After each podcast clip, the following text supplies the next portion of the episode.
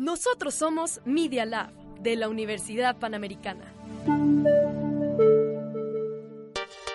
Los hechos, comentarios y opiniones expresados en este sitio y programas son responsabilidad de su autor o de quien los emite y no reflejan bajo ninguna circunstancia el punto de vista de la Universidad Panamericana o de sus funcionarios y o representantes legales. Los participantes autorizan las transmisiones sin fines de lucro.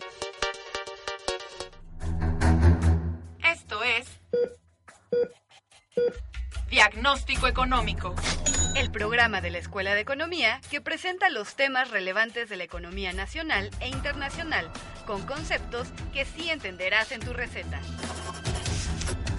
Bienvenidos al análisis de hoy. Diagnóstico Económico.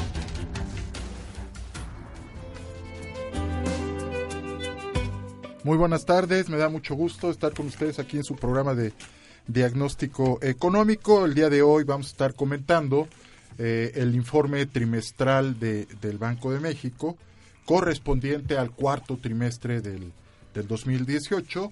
Eh, lo que resalta es la revisión a la baja del crecimiento para el 2019 y también para el 2020 que hace el Banco Central, ya con su nueva eh, junta de gobierno, ya está incorporado Jonathan Heath y Gerardo Esquivel y bueno, eh, los otros dos subgobernadores, Irene Espinosa y Javier Guzmán Calafel, pues eh, al parecer y por lo que declararon el día de ayer en su junta que empezó a las 12.30, pues están realizando un buen trabajo. Como siempre, me da mucho gusto eh, recibir a mis alumnos de la materia de economía internacional. ¿Cómo están? Qué gusto que pudieron venir. ¿Qué les parece si se presentan nombre, carrera, si están trabajando? Y un pasatiempo, eh, mi estimado Armando. Eh, hola, buenas tardes. Yo soy Armando Guerrero, soy estudiante de Administración y Finanzas y este aún no trabajo. Me gusta mucho el fútbol. Eh, practicarlo, verlo, las dos cosas. Las dos cosas. Muy bien. Este, mi estimado, qué bueno que pudiste venir, Armando. Emma Hernández. Buenas tardes, yo soy Emma Hernández. Estudio Administración y Finanzas, el sexto semestre. Actualmente no trabajo, y me gusta pues, salir con mis amigos y leer. Ah, muy bien. Excelente pasatiempo, la lectura y salir con amigos también. Muy bien. Julen Aramburo, eh, exalumno de la prepa UP, ¿no? No. ¿No? No, de la Universidad de La Salle. Ah, porque traías unos pants. Sí, por... De, la, de la prepa UP. Así es, pero son de la universidad esos, por ah, el fútbol. Platícanos, por favor. Así es, soy Julen Aramburu, de octavo semestre, eh, estudio Administración y Finanzas y bueno, un pasatiempo sería el fútbol, que estoy seleccionado aquí en la universidad. Más que un pasatiempo, ¿no, Julen? ¿Desde cuándo juegas? Desde los 10 años. ¿Y en qué posición estás en la selección de, Ahorita, de la UP? De defensa central. Ah, eres el central. Sí es. Qué bien, qué bien. ¿Y entrenan cuántas veces a la semana? Pues de lunes a viernes, sí. Todos los días. Así es. Pues felicidades, muy bien. Gracias. Bienvenido, este Mateo Coronel. Qué bueno que pudiste venir, Mateo. Hola, mi nombre es Mateo Coronel, soy del séptimo semestre, Administración y Finanzas, y pasan tiempos, me gusta el montañismo. Ah, perfecto. ¿Alguna zona en especial o cuál fue tu, tu más reciente eh, experiencia en el pues, montañismo? Voy seguido al Nevado de Toluca y al Iztaccíhuatl, me gusta. Qué padre. Muy bien, bienvenido Mateo. Gracias. Muy bien. Alan, Alain, eh, tu nombre es eh, Alan. O sea, siempre desde chiquito me han dicho Alain. Perfecto, Alain. Preséntate, qué bueno que pudiste venir. Sí, profe. Sé que te, saliste del trabajo. Adelante. Sí, me tuve que salir del trabajo, ahí tres horas antes, pero ya pudimos llegar. Eh, yo soy Alain Valentino, este, igual voy en séptimo semestre, este, estudio negocios internacionales y trabajo en Mattel, en el área de licencias de la empresa. Ah, muy bien, excelente. ¿Pasatiempos? Igual me gusta el fútbol como a Armando y a Julen. ¿Lo practicas? ¿Lo ves? Eh, bueno, lo practiqué desde los cuatro años, ya después por la universidad y así lo dejé. Y de repente me he hecho uno que otro partido los, los fines de semana con un equipo que tenemos. Ah, qué bien. Pero ya es más verlo. Excelente. Pues bienvenidos a todos. Gracias, eh, gracias. Vamos a, a platicar sobre eh, qué, qué, anunció el, el Banco de México. Un, una, un tema que resalta en el informe es la desaceleración del Producto Interno Bruto desde el cuarto trimestre del año pasado. Es muy importante lo que se está presentando. Y una afirmación del Banco Central es que esta desaceleración económica va a permear a 2019. Entonces estamos iniciando 2019, eh, bueno, ya hace dos meses, con, un, eh, con una base de producción relativamente baja y esto está haciendo que diferentes sectores pues lo estén manifestando. También ya salió por parte del INEGI eh, el informe de crecimiento. Eh, en el 2018 creció la economía mexicana 2%. ¿Ok? Y eh, de lo que pudieron ver o de lo que han podido investigar sobre este informe del Banco Central, ¿alguno de ustedes quiere comentar qué fue lo que más le llamó la atención o, o cuáles son esas premisas que argumenta el Banco de México de por qué revisar, Armando, el intervalo de crecimiento de 1.7, 2.7 a 1.1, 2.1 o el que quiera, ¿no? Si quieres comentarlo tú, Armando. Sí, claro. Este, bueno, a mí me gustaría comenzar con la inflación, la inflación reportada al 15 de febrero. Ok. Este, a mí me llamó la atención que es más baja que la del último trimestre del 2018 y este, a pesar de esto la previsión de crecimiento eh, fue bajada me llama la atención porque, eh, contrario a lo que todos pensábamos, la inflación disminuyó, pero al parecer hay otros factores alrededor que nos están indicando que va a haber un freno en la economía. Ok, entonces eh, se profundiza la desaceleración económica. Por lo pronto, en la primera quincena de febrero hay una disminución en la inflación. No sé si tengan los datos. De, eh, hay un un, porcentaje de 3.89, ¿no? Así es. 3.89 anualizado a la primera eh, quincena de febrero. Así es. Pero dices que ¿de dónde veníamos? Del 4.82. Veníamos de 4.82, luego 4.52, 3.89 y ya estamos en el intervalo de variabilidad del Banco de México que el objetivo puntual es 3% de inflación, pero el intervalo es entre 2 y 4 no es por eh, política, no es por capricho del Banco de México. Simple y sencillamente es un intervalo de variabilidad. No quiere decir que sea tolerante, eso es, importante subrayarlo. Eh, no sé qué opinan ustedes, porque se ha dicho que el Banco de México luego es tolerante en una inflación arriba del 3%, pero no es así. La situación es más que nada estadística en donde eh, está definiendo entre el 2 y el 4%.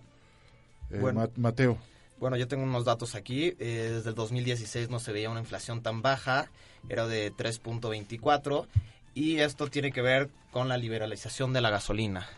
Entonces podemos ver que tuvo un impacto hasta el 2019 en la que estamos viendo un cambio en la inflación.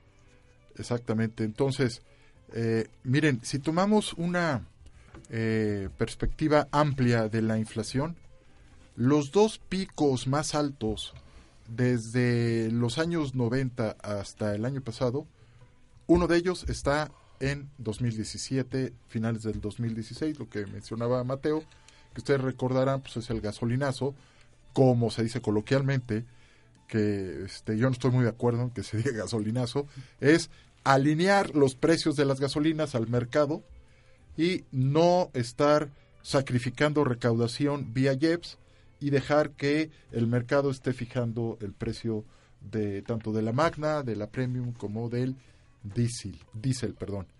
Eh, Alain, aquí tú hiciste un buen un, comentario cuando presentaste tu MDM sobre estos aspectos en, clase que, que del aumento de, la, de la gasolina, de la inflación y del crecimiento.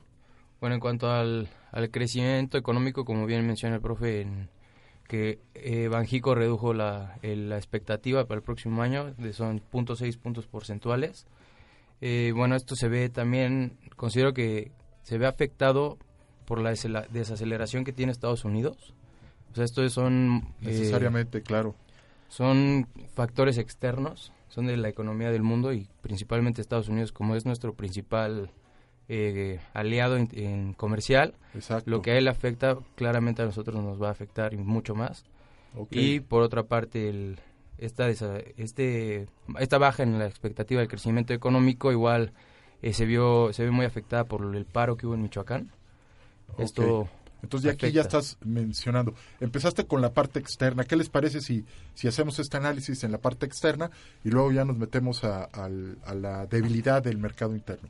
Decías, desaceleración de Estados Unidos, por supuesto, nuestro principal eh, socio comercial, ¿no? El 85% de nuestras exportaciones se van para allá. Estados Unidos, sí. Esa es una, ¿no? ¿Qué, qué otros aspectos externos? Ade- además, yo creo que en todo el mundo se está viendo este fenómeno de bajo dinamismo económico. Y, Sí. y esto necesariamente afecta nuestro crecimiento ya que somos una economía interdependiente. Este considero que eh, para esta previsión del Banco de México sí es importante subrayar lo externo, pero los factores que yo encuentro importantes tienen que ver más con, con lo interno. Y lo más preocupante, ¿no, Armando? Sí, así es. A ver, lo, lo otro también es preocupante, por supuesto, pero aquí, este, y en el balance de riesgo lo menciona el Banco Central ayer, ¿no? La parte interna, un riesgo importante. ¿Qué quieres destacar en esa parte? Pues básicamente todos estos fenómenos sociales que estamos viviendo, eh, los paros laborales, eh, el combate al robo de combustible, todo esto no ha, no ha surtido su verdadero efecto y es por eso que pues este primer, esta primera quincena no vemos los efectos, pero pues ya vimos la previsión del Banco de México, no vamos a crecer más del, del 1.7. Bueno, está eh, cerca de, de la mediana del intervalo de 1.2 de 1.1 a, a 2.1. Eh, aquí vale la pena subrayar que el presidente López Obrador está esperando 2% de crecimiento este año. 2%. Y todavía está en el rango que ayer revisó el Banco de México, ¿no? 1.1 a 2.1. Entonces, eh, decía Armando, es preocupante las políticas internas, el mercado eh, nacional, eh, conflictos laborales en el norte del país, la obstrucción de vías férreas y, y qué otro aspecto este año nos está causando mucha incertidumbre, jóvenes. ¿Cuál, cuál creen que, y que tiene que ver con cuestiones externas, pero con fuertes implicaciones internas? La guerra comercial Eh, Entre bueno, China. sí, exactamente. A ver, entre China y Estados Unidos. eh, sobre eso, ¿qué avances pudieron investigar? Emma, si quieres comentar tú algo. de Estados De la Unidos guerra, China. de la guerra comercial, la guerra de aranceles. Creo que comentaron ayer en, en el MDM, ¿no? En su, en su investigación. Bueno, puse la noticia de la OMC que dijo que iba- igual iba a haber una desaceleración en el comercio mundial. Derivado de la guerra de aranceles. Sí. Que, bueno, hace poco, creo que hace tres días se reunieron, igual Estados Unidos y China, y se decretó que se iba a... a- ¿Cómo se llama? Agendar una, Ajá, una reunión agendar- entre presidentes, ¿no? Sí, Y de hecho el mismo Trump lo, lo anuncia, que ya tiene prevista en su agenda una próxima reunión con el con el este presidente de, de en, en Florida, ¿verdad? En su casa En su casa, ¿no? De, de Maralago. en. Maralago, en, en Florida. sí. Y bueno, de esto, las exportaciones, la, el Consejo Mexicano de Comercio Exterior hace unos días sacó una noticia de que las exportaciones iban a bajar 2% este año. Y igual, bueno, la OMC dijo que estamos en desaceleración y esto lo toma a través de siete variables que son, ¿cómo se llama? La, el transporte de la agricultura, El, el transporte en general, eh, ¿te refieres a la logística en, en, en las o economías? sea, el transporte aéreo.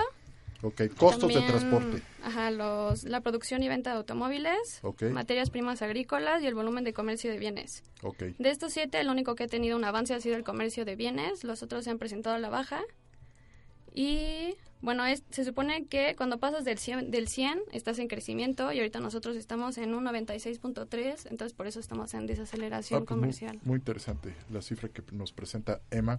Y, y lo dice ayer el, el, el- el- informe trimestral del Banco de México, que cuando el gobernador del Banco de México presenta la lámina que estás mencionando, en donde se ve la, la caída en el, la inhibición del comercio la caída de las exportaciones, también las automotrices han estado disminuyendo, desde la desaceleración del, de- del año pasado, menciona que un, un, un criterio, una variable que hay que considerar para poder afirmar que está inhibiendo el comercio internacional, y es muy importante, es el tráfico de contenedores. Tienen una gráfica en donde se va midiendo qué tanto se están moviendo los contenedores a nivel mundial y específicamente China y Estados Unidos, pues es este, a la baja este tráfico. Y también eh, las empresas que le venden a China, ya lo habíamos comentado, no sé si lo recuerden en, clase, eh, las empresas que le venden a China eh, los, los carritos, estos carritos eléctricos para transportar los contenedores y además las pilas de una empresa que, que fabrica en Pensilvania estas pilas, pues eh, va a la baja estas ventas desde diciembre del año pasado, ¿no? Entonces, es un hecho profunda desaceleración, sí, y, y, es más de lo que está anunciando China ¿eh? en cuanto a su economía. Y pues ya vamos a ver las cifras por ahí del mes de marzo, qué tan fuerte, pero se espera, y por declaraciones de los analistas de Wall Street, se espera que va a ser una cifra brutal, así con esas palabras, la desaceleración de China. ¿no? Muy bien. ¿Alguien Bueno, quería comentar? Bueno, también yo creo que es importante recalcar las tasas de interés a nivel de la Fed. El año pasado tuvo tres subidas y pues Banjico también estuvo subiendo tasas. Entonces ver, está exacto. pegando. Qué bueno que lo tocas, ¿no? Ese tema de, de las tasas de interés. Sí. ¿Qué pudieron ver en el informe trimestral del, del Banco de México y en general? Pues una política laxa, ya este... Por lo pronto, estamos ya esperando una tendencia a la baja en un ciclo eh, descendente de las tasas de interés. No, no va a aumentar ya la tasa de interés este año y es muy probable que se dé disminuciones. Sí, se bueno, Pero Goldman- un poco por lo que estás diciendo, Mateo. Sí, Goldman eh, predijo que se podía eh, bajar hasta 7.5 la tasa del Banco de México. Entonces Este está- año. Este año. Y aún así bajó el crecimiento a 1.5, su estimación. Pues estás hablando de, de tres bajadas de un cuarto de punto, Mateo. Impresionante. Igual el, el sistema de la Reserva Federal está esperando ya no subir la tasa de interés, la va a dejar en 2.5 y, y en una de esas, eh, pues se da también esta laxitud en la política monetaria, ¿no? En Estados Unidos. Sí, ¿qué más sobre las tasas puedes comentar? Pueden comentar, ¿no? El que, el que sea. Julen, ¿querías este, comentar algo Pues de lo que has investigado y de lo que presentaste? de lo que presenté, bueno, de los presidentes tuvimos una investigación del crecimiento económico que cada presidente nos había dado. Ah, bueno, esa, esa, esa investigación que hicieron me pareció interesante. Creo que la hiciste desde qué presidente. Está desde el presidente Gustavo Díaz Ordaz. Bueno, adelante. Así es. Y bueno, Peña Nieto se mostró como uno de los que más crecimiento había tenido, aunque no, Eso está, no muy, parezca. eso está muy interesante. El crecimiento del sexenio de Peña Nieto es mayor que el de Fox y que de, eh, y y de el de Calderón. Así es, de un 2.4. Presenta a comparación de Calderón que tuvo un 1.7 y Fox de 1.9. Promedio anual Promedio anual, así de es. crecimiento. Y, y luego, ¿por qué no nos comentas desde los 60, no? Desde los 60 con bueno, Gustavo Díaz Ordaz y Echeverría y Portillo presentan un alto un alto pues, nivel, ¿no? De 6.2 hasta 6.5. Y lo interesante aquí es que Miguel de la Madrid, que es el siguiente, presenta un punto 3. Sí, podemos decir que cero, ¿no? Entonces aquí está la calidad del gasto público, de, del crecimiento, en donde López Portillo y Echeverría impulsan un crecimiento económico, pero a costa del A gasto del público gasto, y a, a base de deuda, que lo tuvo que pagar, eh, las, las consecuencias las tuvo que pagar Miguel de de la la Madrid, eh, 1982-1988. Pero vamos a seguir comentando de esto eh, después de un corte que nos está pidiendo nuestro productor Aldo y regresamos con las tasas de crecimiento.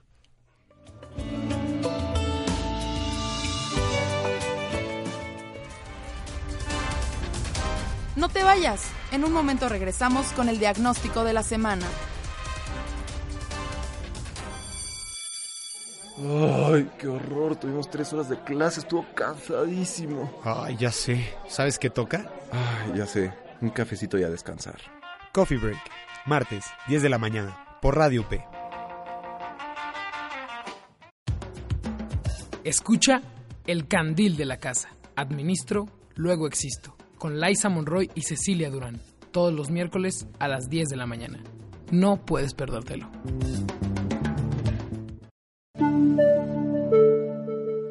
Medios UP en redes sociales. Escúchanos en Spotify como Medios UP.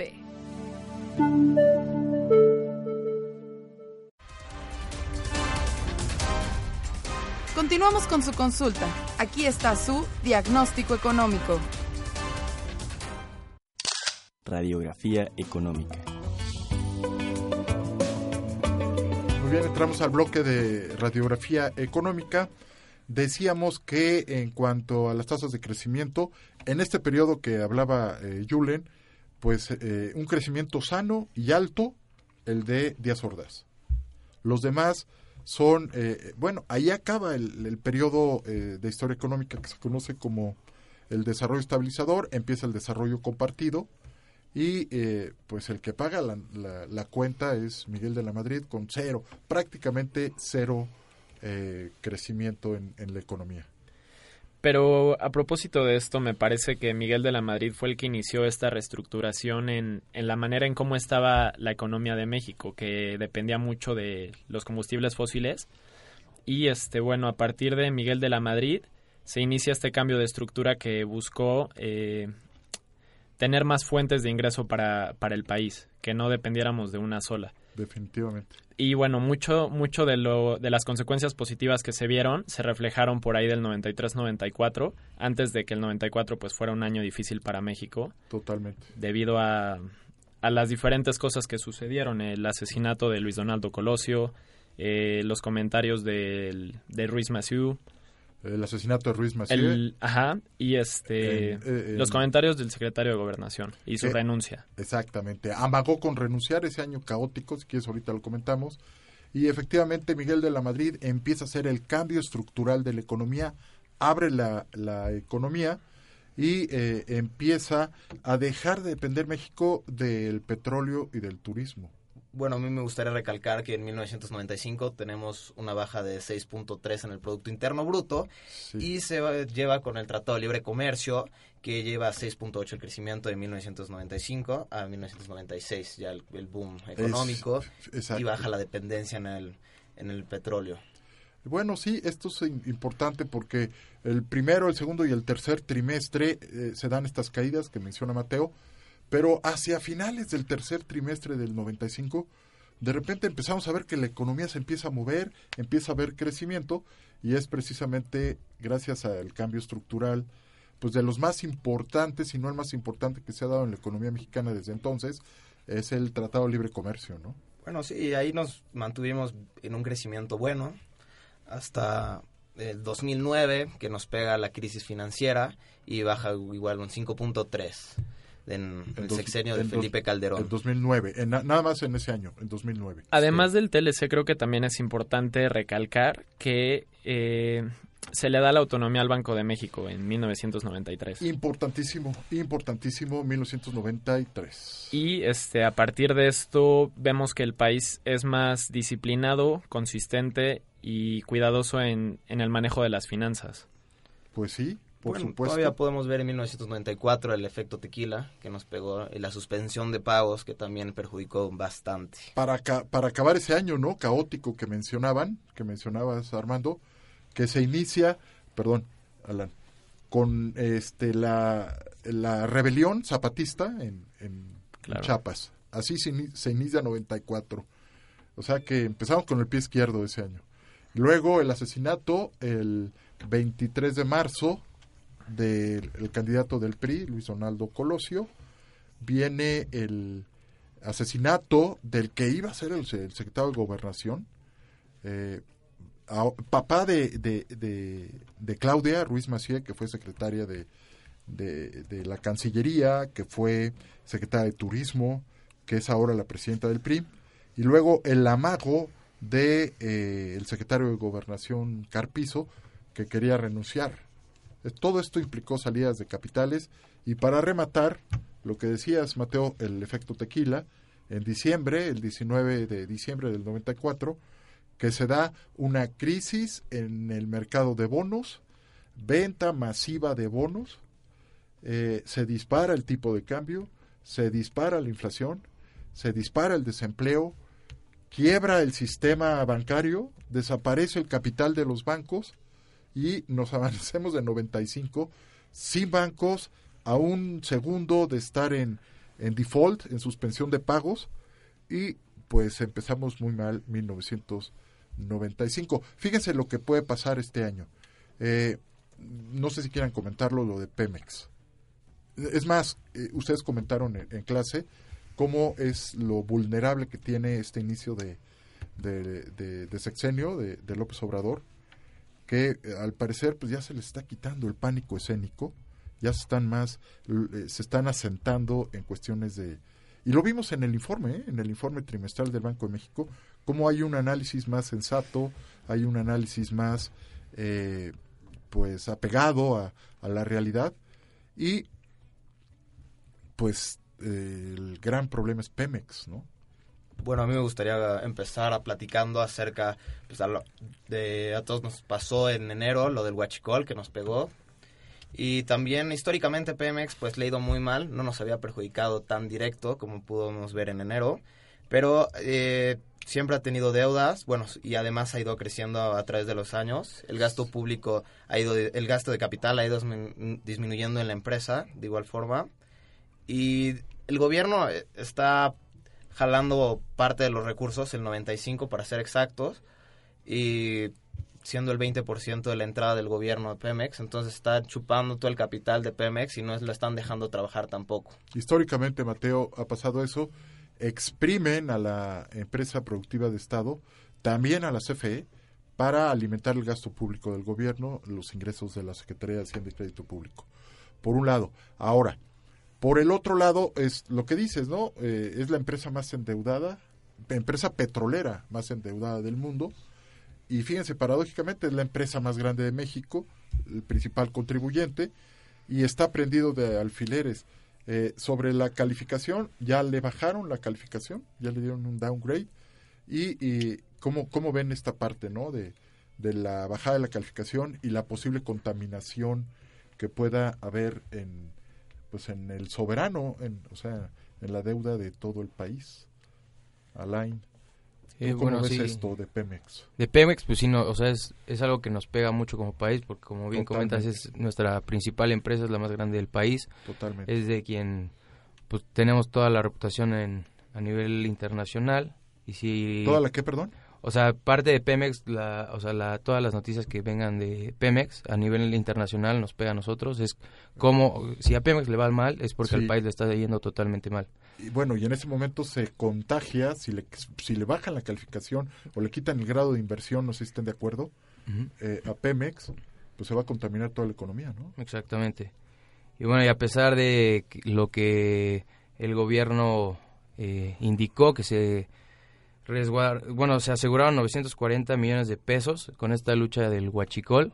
Eh, bueno, esto es un dato que si, si lo lees, pues obviamente te, te da esperanza y todo, pero si reviertes todo lo que fue la, la situación de, del huachicol y cómo la, esta baja de calificación que tiene Pemex, pues es alarmante para la segunda quincena de febrero, que viene el próximo dato de la inflación, es cuando va a pegarle bien a la economía de México, que es donde ya se va a empezar a ver lo que es- este sexenio está trayendo a la economía del país, tanto de Pemex como todo lo, lo que se ha generado.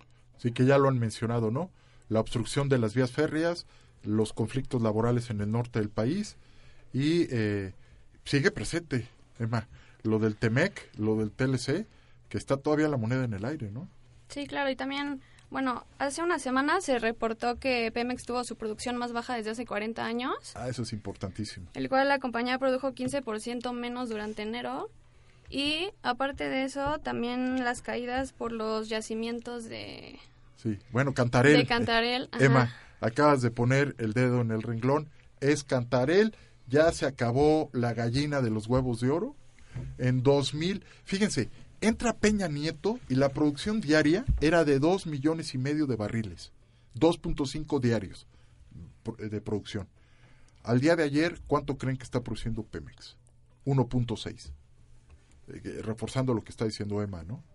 O sea, eh, y Cantarel llega a su máximo en 2004, pero ya se acabó, ¿no? Es un recurso no renovable y ya va en picada. Y en realidad la producción de Pemex eh, pues está explicada en gran medida por Cantarel, Emma, lo que decías, ¿no? Sí, claro. Y pues también el mal manejo de otras, de otros, ¿cómo se llama? Establecimientos y abandono de campos que los costos productivos son superior a 20 dólares, los cuales los dan por perdidos por el mal manejo que le dan a estos yacimientos y quieren seguir invirtiendo en abrir otros cuando ni siquiera le dan el manejo adecuado a los que ya están. Correcto. Ese es un muy buen diagnóstico de lo que está pasando, ¿no? Con la producción, Mateo. Bueno, a mí se me hace increíble la deuda de Pemex, ya sobrepasa los 150 millones, miles de millones de dólares. No, no, no, 107 mil, ¿no? De 107 mil millones de, de, de dólares. Bueno, y también hace cinco años se invirtieron 12 mil millones de dólares en la refinería de Tula Bicentenario, que cinco años después se anunció que iba, ya no se iba a producir el petróleo de ahí. Bueno, quizá en esta, en esta cifra que estás mencionando, también estás incluyendo los pasivos laborales. Posiblemente. Los, pasivos, los pasivos laborales de, de, Pemex, que son este, muy importantes, y aparte de todas las colocaciones de bonos. Entonces, decía Alain, uno, pues nos pueden quitar, le pueden quitar a Pemex la, el grado de inversión. Yo con, yo con relación a esto tengo un comentario de un analista de Moody's. Adelante. Eh, lo que dice es que la perspectiva de calificación de México actualmente es estable, pero está en el riesgo de que ante este, ante este plan de rescate de Pemex del presidente López Obrador, que no tiene... Eh, la parte exclusivamente financiera, ¿no, Armando? Sí, exacto. No, no tiene un plan para fortalecer su posición financiera. Y el, la idea de meterle dinero por parte del gobierno es lo que nos puede llevar a perder el grado de inversión como sí, país. señor, eso es bien importante. Y eso está, bueno, pensado a un mediano plazo que serían cuatro o cinco años. Pues sí, eh, anunció eh, tratando de apuntalar el aspecto financiero de, de la empresa productiva con una inyección proveniente del presupuesto de egresos de la Federación de 25 mil millones de pesos y aparte eh, pues esa descarga de impuestos que hacías eh, referencia en cuanto a por qué se ha estado exprimiendo en los últimos lustros a, Pemex. Entonces, pues lo sueltan un poquito, ¿no? Fíjense, lo que ha pasado, eso es una opinión personal. Yo siento que es como un náufrago que tiene dos corchos y no lo suelta. Un corcho es Pemex y otro corcho es la Comisión Federal de Electricidad. Así se la han llevado en las últimas décadas, ¿eh? en los gobiernos. Es la caja chica del gobierno. Llegó a representar pues más de 40% de los ingresos de Hacienda. Ahorita nos estaba platicando Mateo que está en 20, ¿no? Sí, un 20% aproximado. Exacto. También ha tenido una muy mala administración Pemex. Pésima, pésima. Pésima administración. Corrupción, por supuesto, no, tap no podemos tapar el sol con un dedo. Y el huachicol todavía está ¿Qué? jalando más recursos. Sí, pues, tradicionalmente, jóvenes, ustedes lo saben bien, el transporte de combustibles es, pues, eh, una de las características, la corrupción, ¿no? Al, al, transportar estos combustibles, ¿no? Aproximadamente se roban 200 pipas al día de combustible. Entonces es una gran sangría, ha sido una gran sangría para eh, Pemex. Bueno, entonces, pero eh, eh, esta cadena que, eh, muy bien lo que decías, Mateo, que inició con sus comentarios Alain, es que si nos quitan, si le quitan a Pemex el grado de inversión, se puede contagiar que le quiten y eso va a ser realmente un caos y es la esencia de los enfoques de, catástrofe que tienen en los portafolios de inversión en México, los corridos financieros, que nos quiten a todo el país el grado de inversión. ¿Y qué pasa? ¿Quién me puede decir? En el momento que nos quiten a, todo el país el grado de inversión, ¿qué va a pasar a la siguiente hora? Pues salen capitales ¿Por y qué? El, ¿Por qué? Exacto. los inversionistas se están dando cuenta de que hay más riesgo en el país. Entonces empiezan a salir capitales y esto genera que la moneda se devalúe. A ver, eso es crisis inmediata en el mercado de bonos, porque acuérdense que los portafolios en, como política institucional, los más importantes solamente tienen activos financieros, solamente tienen bonos que tengan grados de inversión, que tengan grado de inversión. Entonces, en el momento que es como un algoritmo, ¿eh? ya no es tanto de, de que alguien lo decida, es el algoritmo. En el momento en que se pierde el grado de inversión, a vender. Un, un sell-off, una venta masiva de capitales.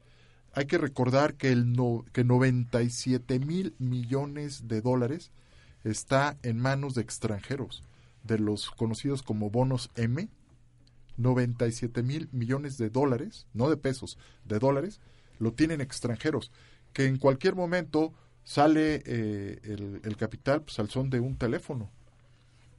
Y entonces, si se da esta crisis, que esperemos no se dé, del mercado de bonos, luego ¿qué pasa? Se evalúa la moneda y eso nos pegaría impresionante. Pero sí. también tenemos una crisis en el sector secundario, no solo tanto el petróleo, sino la minería también nos está perjudicando. Terrible. Entonces son dos fuertes y ha ido bajando, lleva 20 trimestres la minería que va a la baja y eso también está jalando el Producto Interno Bruto para abajo, nos está perjudicando y es de los factores que hicieron que creciéramos a un 2% en el último año de Enrique Peña Nieto. Claro. Es el antepenúltimo año más bajo sí. en, en su sextenio. En su, sex... en su sexenio. Sí. Exacto, Mateo. Muy bien.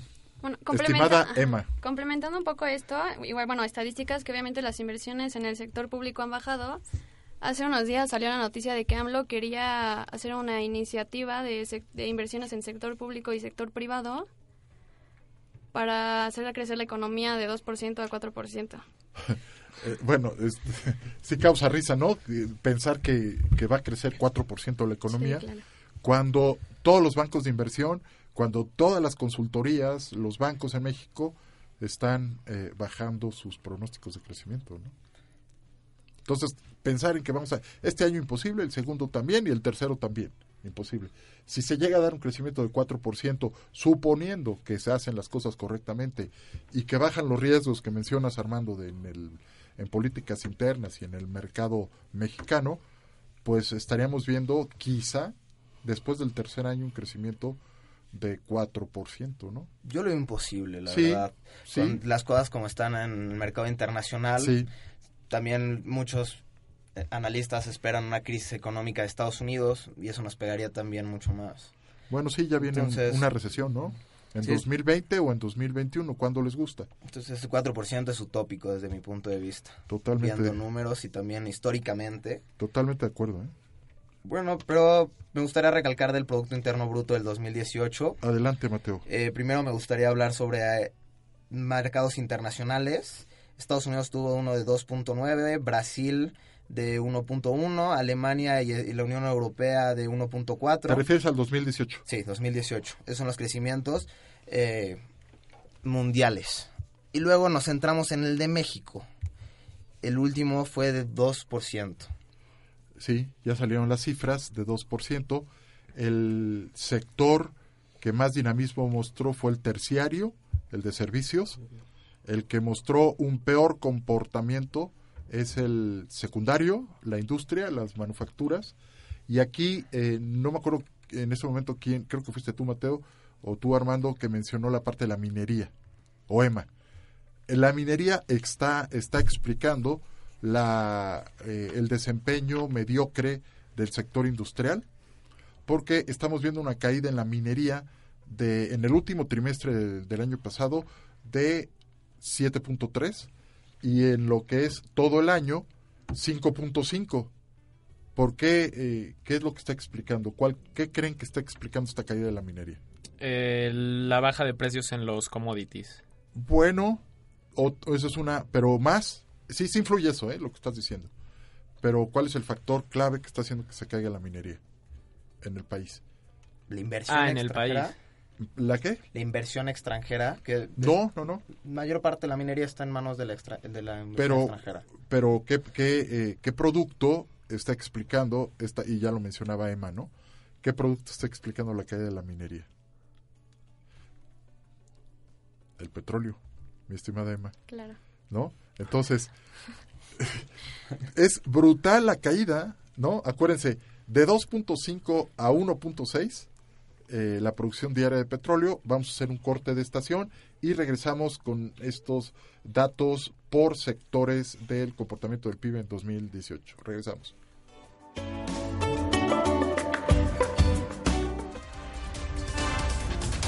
No te vayas. En un momento regresamos con el diagnóstico de la semana. Bienvenidos a Sí o No, el noticiero de Media Lab.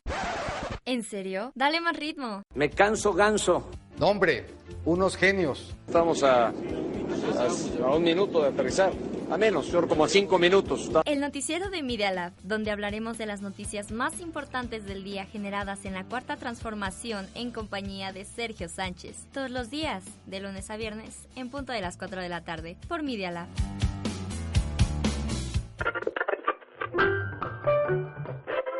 ¿Sabes de dónde viene la música que escuchas?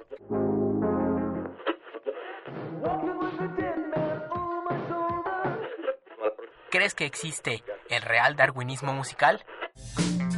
No busques más. Acompáñanos de 12 a 1 en Wax Museum, el programa de evolución de los géneros musicales aquí en Radio UP.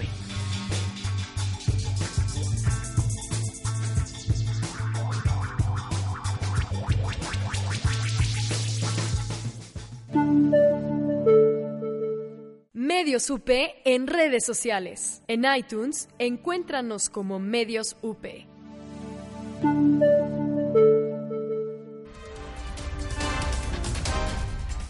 Continuamos con su consulta. Aquí está su diagnóstico económico.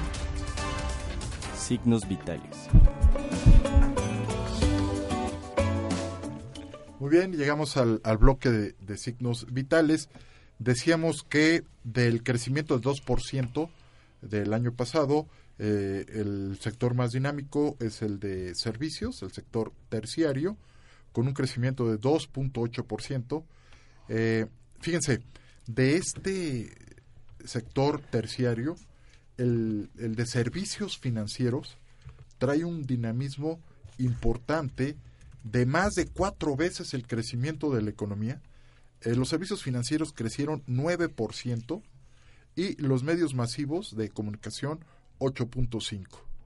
Eh, y bueno, como decíamos, el sector minero jalando a la baja al sector eh, eh, secundario, al sector de la industria, ¿no? Con una caída, decíamos, de 7.3 en el trimestre y de 5.5 para todo el año. Sobre algunos comentarios que querías profundizar en, por sector, eh, Mateo. Bueno, sí, tenemos el aumento del, en el sector primario y el terciario de un aproximado de 2.7, 2.8, y el sector secundario está bajando 1.8% por la minería y el petróleo. Sí. Y yo creo que es importante recalcar que este sector es el que se encarga de, de dar empleos a la mayor parte del país. Entonces sería importante reforzarlo y mantener la caída que lleva ya bastante tiempo y ponerle un freno. Correcto, muy bien. Entonces, se espera menos creación de empleos este año, en el 2019. Ese es un hecho, ¿no? Eh, la revisión también la hace a la baja en el informe trimestral del Banco de México, en donde, pues, a lo mucho se van a crear 700 mil empleos este año, cuando por lo menos necesitamos crear un millón de empleos para que toda la gente, todos los jóvenes que se están incorporando a los que están saliendo de las universidades encuentren eh, cabida en los mercados eh, laborales. A mí me gustaría comentar una noticia que salió el día de hoy. Adelante. Habla de la aprobación del presidente Andrés Manuel López Obrador en el primer trimestre. No, bueno, es impresionante lo que está pasando, ¿no? Sí. Mister, ¿qué? ¿86%? Ahorita está en un 67%, eh, según una, una estadística del economista. Pero lo que aquí lo que aquí a mí me llama mucho la atención y me preocupa es que no corresponde como tal a decisiones que tengan repercusiones económicas positivas. Exacto. Tiene más que ver con su con su manera de utilizar los medios con fines políticos. Sí. Aquí tengo la estadística, dice que de las decisiones más populares, o mejor aprobadas, es quitar pensión expresidentes, que no nos ayuden nada. Bien dicho. Quitar gastos médicos mayores, no nos ayudan mucho. Bajar los sueldos de todos los funcionarios, desaparecer el Estado Mayor Presidencial. Al parecer, la única decisión que tomó Andrés Manuel López Obrador que no fue aprobada en su mayoría fue la cancelación del aeropuerto en Texcoco.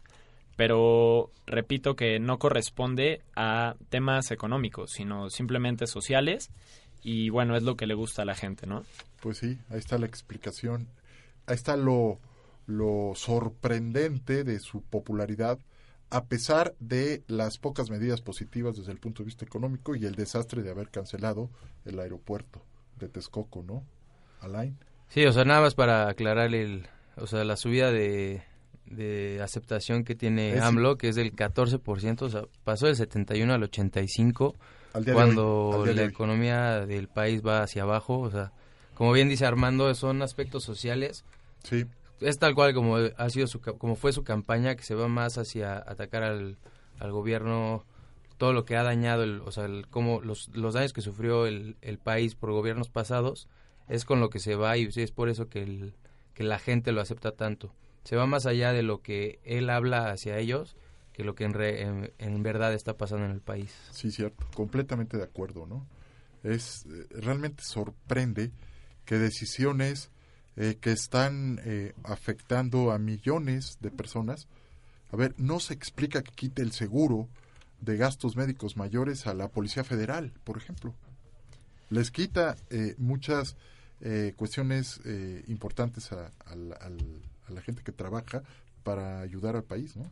O la Sí. baja de presupuestos del INEGI. También eso está pegando. y- 950 millones le recorta al INEGI y lo imposibilita para que haga 14 encuestas, entre ellas la de encues- encuesta ingreso-gasto y el censo agropecuario este año.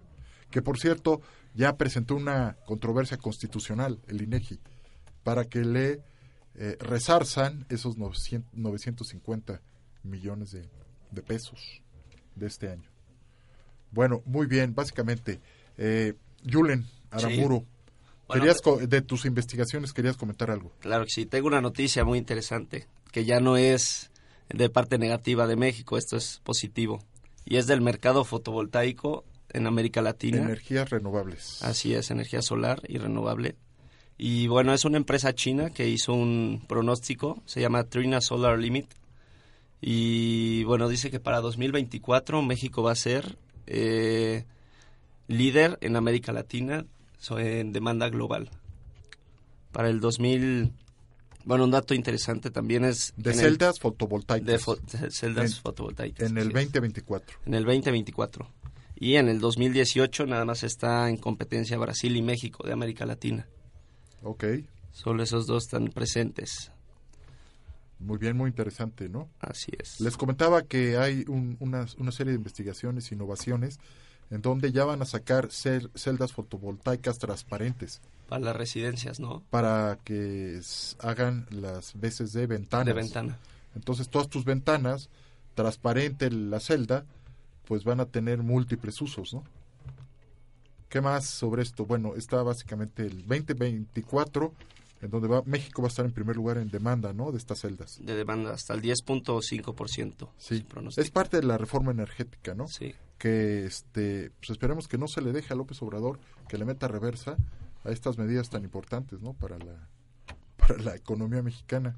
Que no lo voy a meter a consulta, porque si no... Las se va a consultas, echar para atrás. esas consultas que dejan mucho eh, que pensar, eh, como la de la, la del fin de semana, sí supieron, ¿no? La, ¿Cuál fue la del fin de semana pasado? La de la planta termoeléctrica, Termoeléctrica de, de Huesca. En Morelos. En Morelos. ¿no?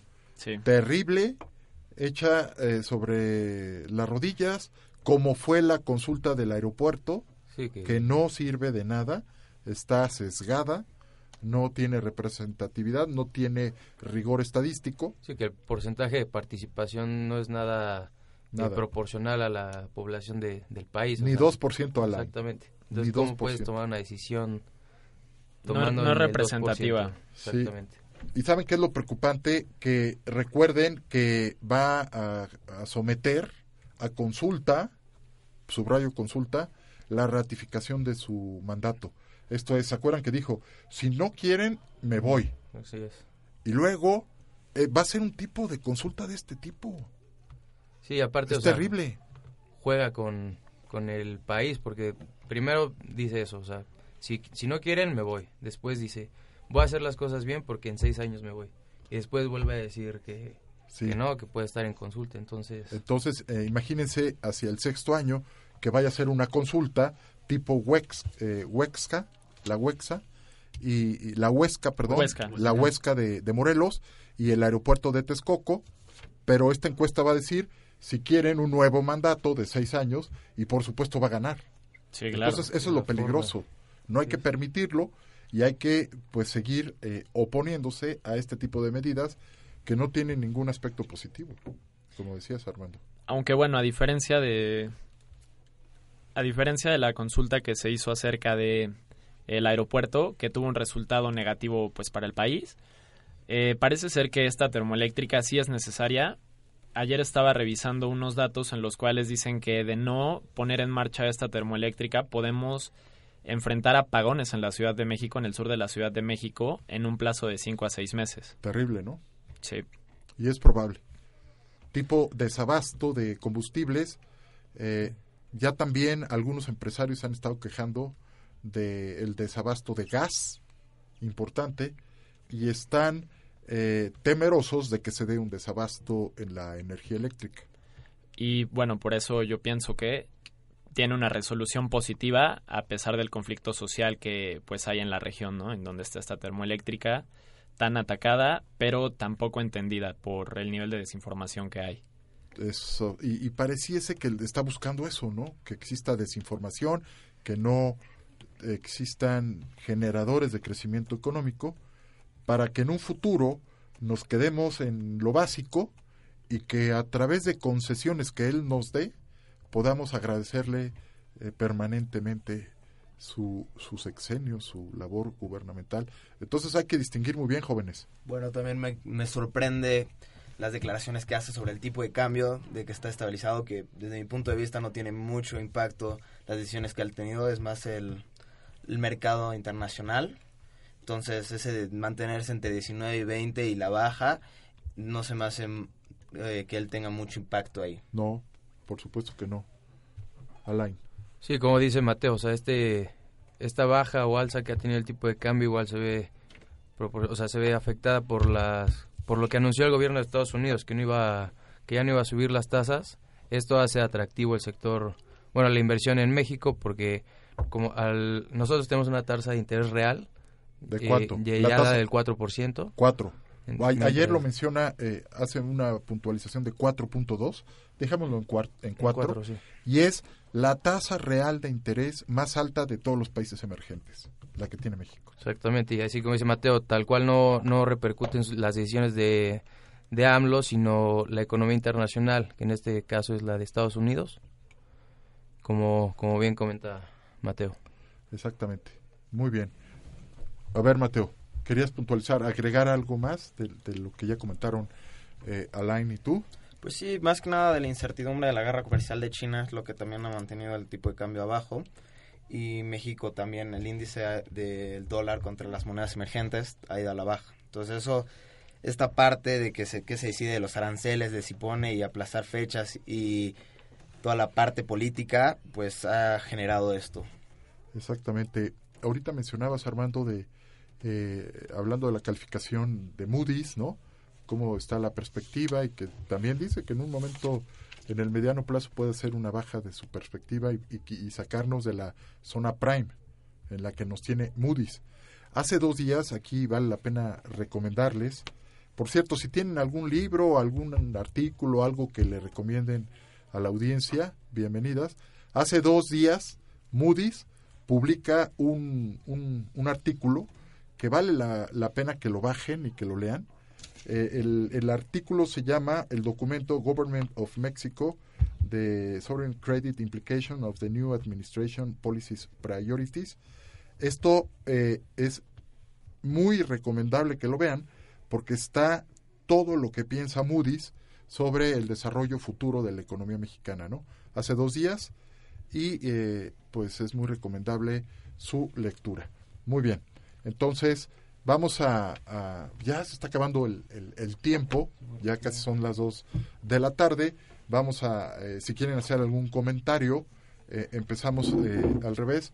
Alain, ya para despedirnos, muchas gracias por, por asistir. No, gracias profe. Fue un placer estar aquí con nuestros compañeros, con usted. Muy, muy interesante todos los temas que se, que se tocaron. Y bueno, para mí lo que me queda inquieto es saber cómo va a estar la segunda quincena de febrero, el, el informe en cuanto a la inflación, re- que pues, se va a ver afectado por todo este tema de del desabasto de gasolina, que nos va a pegar durísimo. Entonces voy a estar atento a eso y pues, Muy ya bien. después comentarlo entre, nosotros. Muy Y, bien. pues, muchas gracias a todos. Lo comentamos eh, más adelante. Mateo.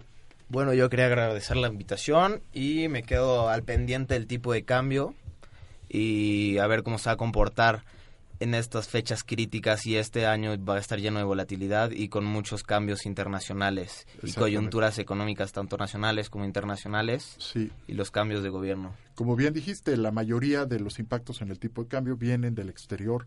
Se fijan las cotizaciones en el exterior. Me refiero a pesos por dólar. Bueno, sí, tenemos al presidente de Estados Unidos que también es todo un personaje, entonces eso nos da más incertidumbre. Totalmente. Yulen Aramburu. Eh, bueno, muchas gracias por la invitación, profe. Y pues nada, me quedo con la incertidumbre de Pemex y sus calificadoras. Bien, qué bueno que, que pudiste veni- venir, Gracias, Yulen. Mi estimada Emma. Muchas gracias. Y bueno, pues nomás nos queda esperar a ver el crecimiento y las inversiones, pues las calificaciones, a ver si mejoran. Esperemos, Emma, esperemos que no se dé este pronóstico de catástrofe que hay en algunos corrillos financieros. Armando. Eh, gracias profesor, gracias compañeros y pues esperamos que a México le vaya muy bien. Muy gracias. bien, qué bueno que pudieron venir. Ya este, terminamos la emisión de Diagnóstico Económico de este jueves y yo los espero para la siguiente semana en una emisión más de Diagnóstico Económico. Muchas gracias. Gracias. Producción general, Aldo González Salcilo. Nos vemos la próxima semana para otra consulta. Diagnóstico económico.